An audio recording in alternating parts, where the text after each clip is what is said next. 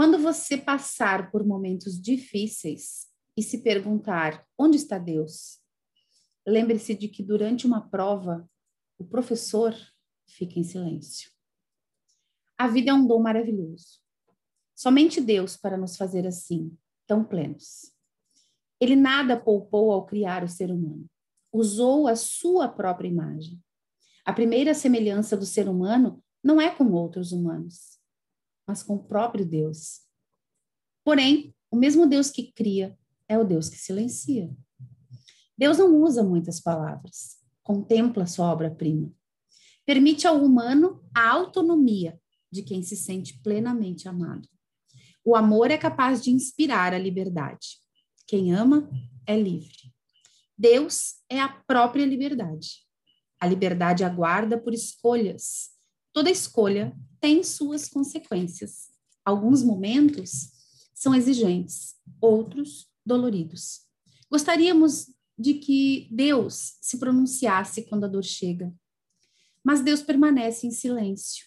A comunicação se dá em outro sentido. Um silêncio que não é distanciamento, Deus é presença e pertença.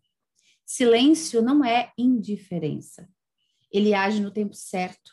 Muitas vezes, ele deixa terminar a prova, entre aspas, para abraçar-nos e acalmar-nos. A maioria das pessoas acha que a fé em Deus deveria isentá-las de qualquer dificuldade ou dor. O fato de ser humano, de, de se ser humano, carrega consigo as limitações próprias dessa condição. A fragilidade é inerente. Muitas vezes sofremos e outras vezes fizemos sofrer. Quando a dor se aproximar, é inútil perguntar onde está Deus. Ele nunca se afasta. O mesmo não pode ser afirmado da parte dos humanos. Quanta facilidade de viver em outros caminhos distantes da vontade de Deus. O silêncio de Deus só pode ser compreendido pela fé. É até bom que ele faça uso do silêncio nos nossos momentos doloridos. Dor não tem explicação. Só se ameniza quando há aceitação. Durante uma prova, o professor permanece em silêncio. Trecho do livro Parei de Sentir Medo, de Frei Jaime Bética.